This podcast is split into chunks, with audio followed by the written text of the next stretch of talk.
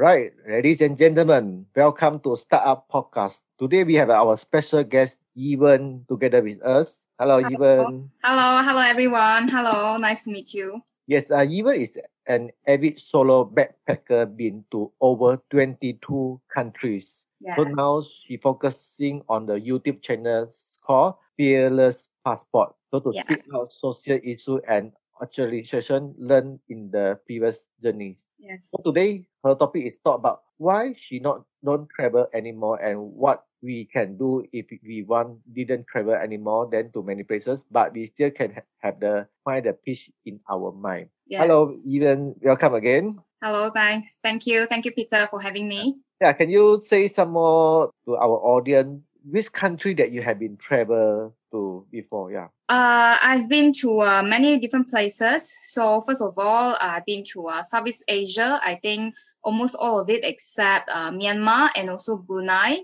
So Thailand, Vietnam, Cambodia, Philippines, Singapore. Uh, yeah, I've been to Southeast Asia and then Europe. I was an exchange student in Poland. So in on my way to Poland, I was in, in Turkey and then also in uh, Germany as well and Czech Republic. And then after that, I was in South America. That was my last uh, solo backpacker, which is in 2016. I went to Brazil as an Olympic uh, volunteer. Okay, so I work in the press conference, uh, helping this and that. So I witnessed uh, all of the press conference uh, procedure. I see Neymar in my in in front of me, like maybe ten, I don't know, few feet wow. away. Yeah. Yes, and then uh, I will after Brazil, I was in Uruguay and then along the South America uh, continent, Uruguay, then to uh, Argentina, and then to Chile, to Bolivia, Peru, uh, and then up to uh, the Amazon forest. I was in the Colombia, and then back to Ecuador, and then going down to Peru again, and all the way to Brazil, and then fly home. Yeah. Wow, it's, so, it's amazing. Yeah. So for the 22 country, you uh, how, how long have been you travel the, the shorter or the longer period? Uh, the shortest would be about one week. That would be in Philippines. I was a volunteer in the Yolanda typhoon, Yolanda typhoon aftermath. Actually, when I was there, I also presented in my video before. I kind of like uh, regret my experience because um, actually to in order to become a volunteer that really contributes you need have mm-hmm. you need to have a very specific skills like either you are a doctor you are a nurse or someone in the medical field but because i didn't have neither of these skills but i have this kind of a passion i felt like i want to help or i want to give back mm-hmm. seeing all these photos and also you know the tragedy tragedy i went to philippines by myself and then i met the local guy in the local backpacker hostel mm-hmm. so and then he happened to he happened to be one of the victim of the Yolanda typhoon, and luckily his home is not so much destroyed by the typhoon itself. So he, as a leader of the community, he helped to try source of the uh, construction materials from the city and bring back to Leyte, Tacloban, which is the city which is uh, most affected by the typhoon itself. Mm-hmm. So I follow him. Uh, one of the way to say that uh, people might say that I'm very, you know, adventurous, brave to yes, do these kind of things. Yes, but actually when right now when I think back, I felt like I was very ignorant and uh, how to say I didn't think much when I do all these kind of things because I just follow these strangers to his hometown by a ferry or anything. And there's a lot of uh, times when I do this, I just simply follow someone that I think that he is trustable. Uh, but then uh, something, many things could have happened along the way, but uh, luckily nothing happened to me. I would say very very blessed to have this kind of experience. I met all these uh, very kind people. I have this amazing experience volun- volunteer there. Mm-hmm. but to be exact because i didn't have any skills so i didn't be able to contribute to really help them fundamentally. And because of the time that i have there it was only one week.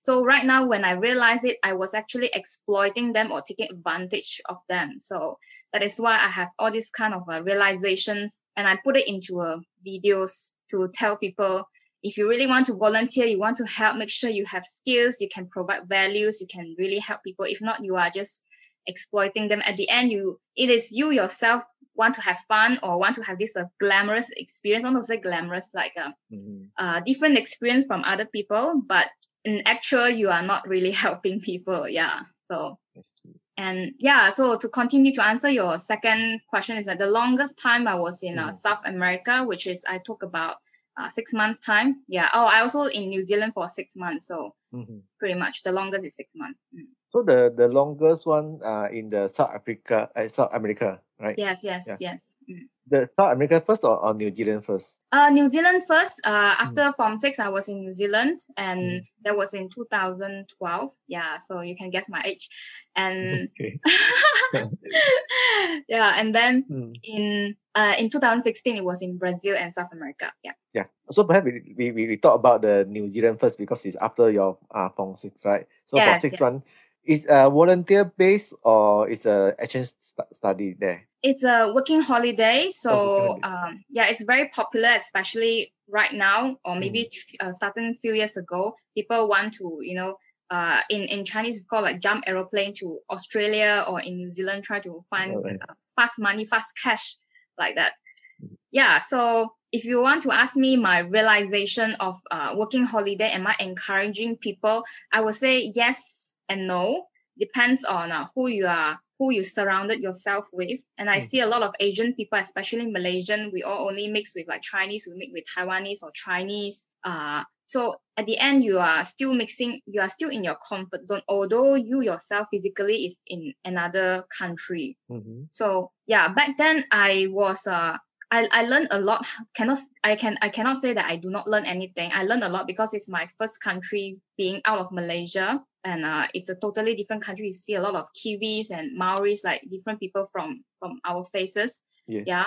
But then, uh, what I would do better is instead of working in an apple pack house, maybe I would find a a job that is uh, not so redundant. So it to uh, to how to say to elevate my experience better if I would to you know do again that is maybe work in a New Zealand actually you can work in a optometrist you can work in a mm. different offices instead of working in a factory you know. I was working in the factory as an apple grader. I, I grade apples A B C D.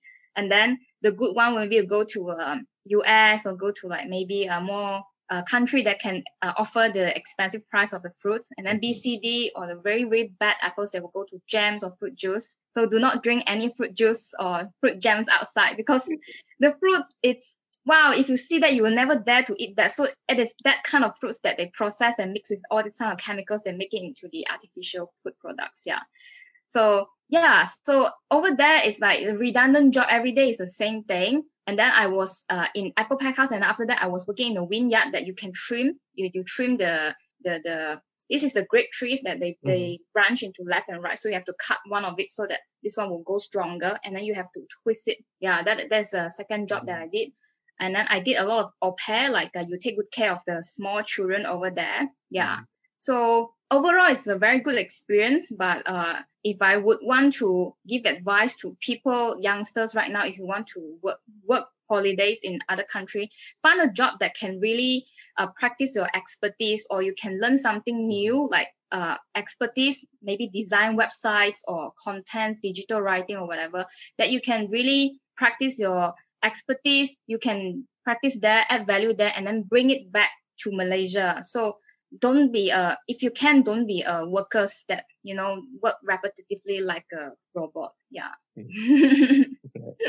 what is the most memorable uh during your your time in the new zealand there most memorable a lot actually uh, a lot of uh, arguments with uh, travel mates over, over there uh, it was mm. my first time traveling overseas so we actually went in a group so a lot of uh, misunderstanding so after that we separate different paths. So some of them uh, we actually didn't keep in touch anymore. So it's a it's a shame and um, regret wise and I actually missed out a lot of um, miss out a lot of like uh, skydiving, bungee jump, mm. all these uh, extreme activities over yes, there. Yes. Yeah, and hike. How to say? They have a very cool activities that you they, they have glace, glacier, you know, glacier, and then you can hide inside the glacier. But you have to rent all kinds of spikes, the shoes, and all these things. Mm-hmm. So it's very expensive. So not to say regret lah. Like okay lah, if I would have more money, I would have done that. But it's all right. Yeah. Mm. All right. Then talk about the second longer is uh South America, right? Mm, Next mm, one. Mm. So when this is in 2016, right? Yes, yes, yeah. yes. So this one is a another experience for you is uh for exchange student or also work holiday in there? Uh, it's a voluntary work that you can apply, like uh, mm-hmm. just as uh, any of the um, Olympics, uh, like the Olympics or World World Cup, and also the um, the South Korea one recent one, the the one that they do all of the winter game, yeah, winter game, winter Olympic. Mm-hmm. Mm-hmm. So you can actually there's a portal you just log in and then you can apply as a volunteer. So I was a volunteer in the Brazil 2016 Olympics. Okay, so then talk about Olympic. What is the most memorable for you during the volunteer in the Olympic, Brazil? Yes. Uh, so I was in uh, Brasilia as a mm. volunteer. And after Brasilia, because the game they finish, uh, how to say, because the whole Olympics only take two weeks. So when the game in Brasilia finished, I actually mm. went to Rio de Janeiro. Uh, over there, I see Lee Chong Wei battle with uh, Lin Dan in front of us. We have the free tickets um, as a oh, volunteer. Right. And that is the mm. most memorable event of my life in Olympic as well, because when all of us are volunteers, when we cheer, the group of Malaysian over there is not huge. Maybe I think maybe like 50 to 100 people, including all of the sponsors from 100 plus and from TMNet. Everyone, I think about 100 over person. But when Lin Dan went against with uh, Lee Chong Wei, the kind of feeling is so patriotic. You know, it's like you never mm-hmm. seen Malaysian being so united together. Everyone is cheering so loud, and we are actually yelling, yelling, keep on saying like Malaysia Boleh, Malaysia Boleh in the whole stadium. And even a lot of foreigners, when they see our spirits, they came to our, you know, uh, people like the sittings and then they yell with us as well. Like mm. we cheer for Lee Chong Wei. And yeah, for every score that he got, we all, it's, it's very memorable. Like in, in that moment, almost cried already. Yeah. Mm. So since then, uh, the 2016, you come back, then you continue to travel to other country as well, right? Uh, after 2016, I was in mm. Vietnam the second time with my family, and then after mm. that, I just decided not to travel anymore because uh, the reason why for this is uh, I really need to settle. I felt the more you travel, everything you see it's uh, normal doesn't doesn't really in uh, impressed, not to say impressed, like doesn't really intrigue me anymore. I felt mm. like I need to settle and then really do something for myself and provide values to myself, families, and also to the society. Mm. Okay, so uh, yeah, this is talk, talk about our topic today. So since you don't oh. travel anymore, so not not because uh pandemic, of course. Yeah. So what is your advice that you if we didn't travel, then what is the period that we can do without travel? Oh, okay. I actually understand a lot of people when they uh, didn't have the chance to travel. Mm. Actually, be able to travel, you are very, very privileged, I would say. Passport yeah. privilege, financial wide privilege, freedom privilege, yeah, and um, not tied down with all these kind of commitments. Mm-hmm. Actually, for me, a life is all about learnings. When I travel, I, I use very hardcore method. So that's why I have a video of travel without money. I actually put myself into a very, very difficult situation because I think I want to train myself. So also one thing, I was a student, so I didn't have much financial mm. like freedoms, one thing. And second thing, I really want to train myself. I say I want to train myself to live in a very difficult and tough situation. So if I can survive that situation, I can survive in any other situation. So the thing is, a lot of people when they cannot travel, they felt like they very jealous. They feel very envious of other people. Yes. Like, wow, you're so short. You can go here. You can go there. Right. I understand that feeling. Mm. Yes, and I understand that that kind of feeling that you want to go but you cannot. But let me tell you that actually, when people go outside, when they see eventually you just snap photos and if you didn't go deep in your travel like if you didn't bother about uh, the what is happening in other people's country like mm-hmm. like you don't say like the food or the food they eat the clothes they that wear or stuff like that uh, there's still a lot of things that you need to look into like maybe why are they so poor what caused them to have this kind of living lifestyles and uh, what is their political situations that cause them to have this kind of mindset and what is mm-hmm. their historical background that make them fearful of something like that. For example, like South America, in my opinion, in my opinion only, I felt that they are generally very fearful of Caucasian, like white people. And then especially when Argentinian, when they see Italian, they will be like, oh, Italiano. And they feel very impressed when they see mm. an Italian. And then I feel like, what is that so great about these people like Italian or anything? For us, it's nothing. But when I uh think deep, I felt like maybe from generation to generation they have that kind of trauma because they have been really tortured and uh, massacred by the Spanish, the Spaniards when they mm-hmm. were conquered by you know the Spaniards. So from from their empire, from have Maya, from Aztec, and also from the uh, yeah uh the the Peru, the Machu Picchu, everything. So they have this kind of trauma, maybe that generates that how to say that inherits from generation to generation. So I think all these kind of things that you need to look deep when you travel. If not, all of your travel would be just you know taking photos, yeah. eating food, you know, mm-hmm. exploring. Mm. Wow, very short. I I tried this food. I have this. I have that.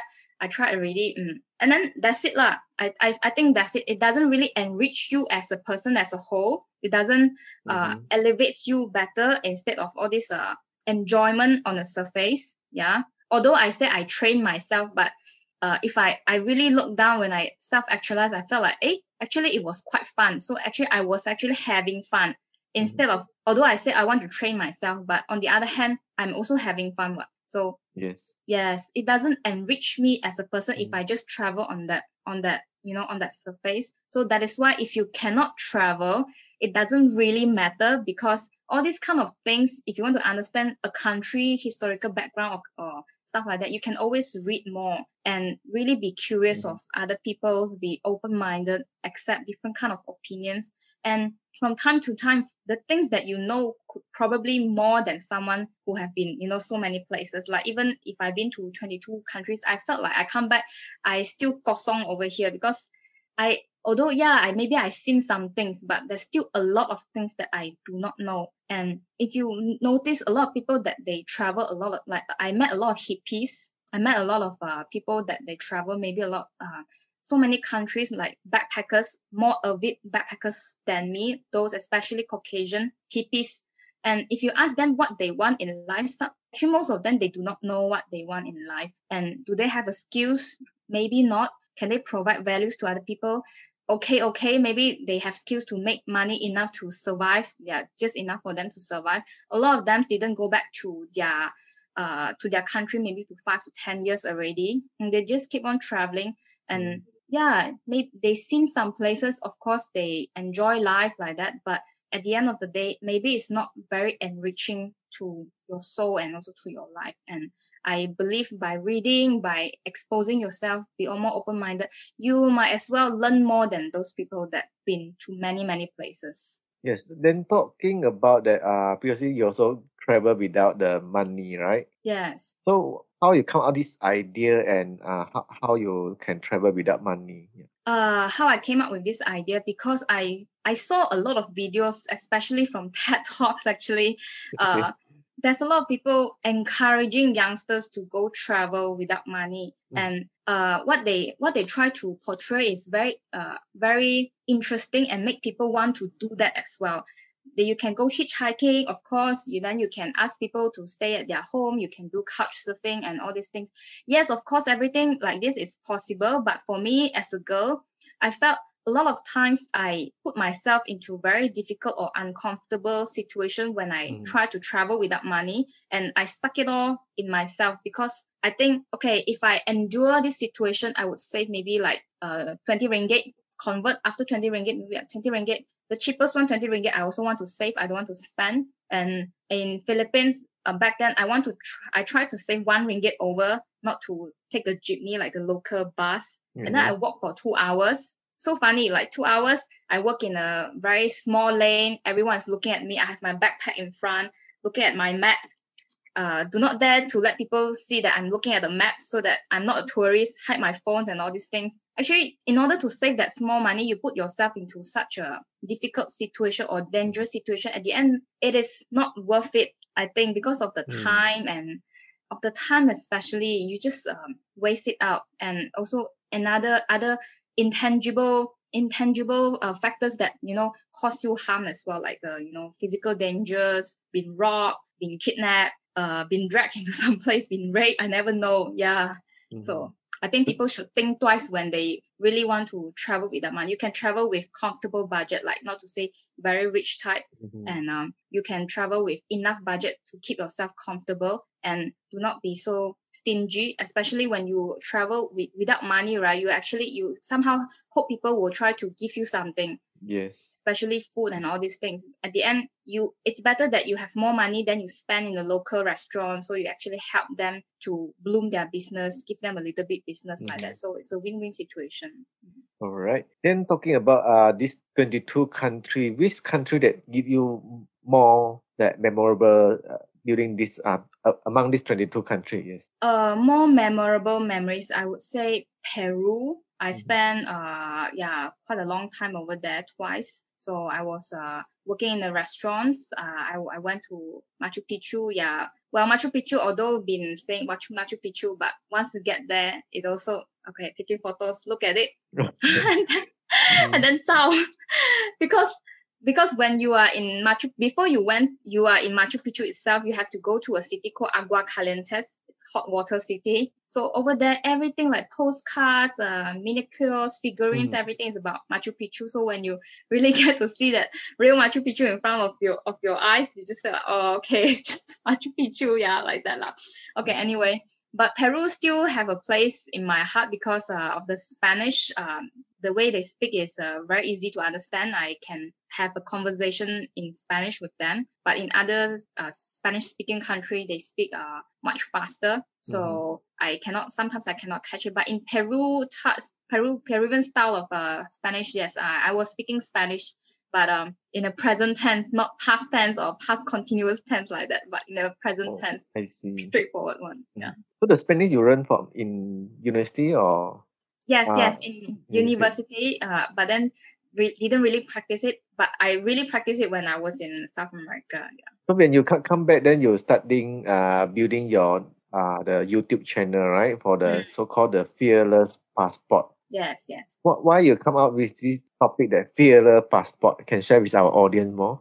Uh, at first, I actually, how to say, I at first I didn't want to show my face in the video, and I want to have a you know a, a nickname to cover my real personality. But you see, my first and second video, it was all B-rolls covering, and then it took so much time to edit and I decided not to do that anymore. So might as well me speaking in front of cameras. Mm-hmm. Uh, the reason why fearless passport is because I I, I lose a lot of passport before. so I I have many passports. Um, yeah, so some of the passport I, I especially South America one, I have a lot of stamps in it. So I felt it's a very special special thing. Mm. Uh, to say fearless wise, actually it's not. I'm not fearless at all. Actually, I'm not fearless at all. But to put a fearless is like a like a word to myself lah. Like uh, okay, you are fearless. You've done so much. Okay, a tap on your shoulder, stuff like that. Okay. but I'm not fearless at all. Yeah. okay. Yeah. So so this uh, what is motivate to you to create this channel to, and then what is the purpose to share to the audience? Uh, the reason why to share this channel, uh, to do this channel, okay, straightforward. I try to monetize uh, as my side hustles. Ho- hopefully, I'm still mm-hmm. starting mm-hmm. out hopefully one day I can monetize. But to be honest, if someone hearing this right now, if you want to start a YouTube channel, you cannot really, really earn money from YouTube based on the ad, ads, the advertisement mm-hmm. itself. Yes, yes. You need to have a business model. Uh, firstly, build your popularity, personal branding, and then later on business model. Maybe sell some products or service based, which I am still thinking. Okay, mm-hmm. anyway, but uh, the value that I'm trying to provide is uh, to someone or anyone that haven't been uh, any places actually a lot of people haven't been traveling at all especially on pakistan's afghanistan's people who didn't have the freedom to travel at all. Um, i always on facebook group i see them they are very envious of people who, who can travel. That's a message that i want to tell people that uh, if you cannot travel it's okay. So that is why i put down all my realizations in in the first few videos. And right mm-hmm. now i try to you know uh, take some global social issues that I learned in each countries, like Philippines. Okay, I observed there's a, very huge problem of homelessness over there. It's like wow, mm-hmm. shocking. Everyone is homeless. If you've been there, you just feel what is why is this things happening? You know. So I it's based on my observation. I think that because they have a lot of natural disaster, which is true, like non-stop typhoon. Is is they are yeah. very resilient people. Really filipinos i salute them. They are very resilient people. And then i think secondly because they are island country just like indonesian indonesia also have a lot of islands. Yes. so i observe that like all this uh, island country maybe is one of the factors that cause them poverty stuff like that.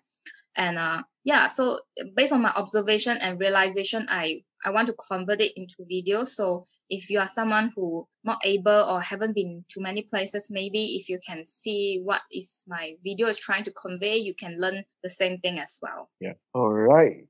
then come to our end uh, of interview. Really, is uh, inspired for, for me. Is uh, listen a lot of uh, your story to travel to twenty two countries. Yes, a lot of uh, our audience might don't have the chances to travel. And then nowadays uh, in the pandemic also we can travel a lot. So we can go to your YouTube channel and, and learn from you that different country that you learn uh the what, what the topic that you learn to, to share with us. Okay. okay.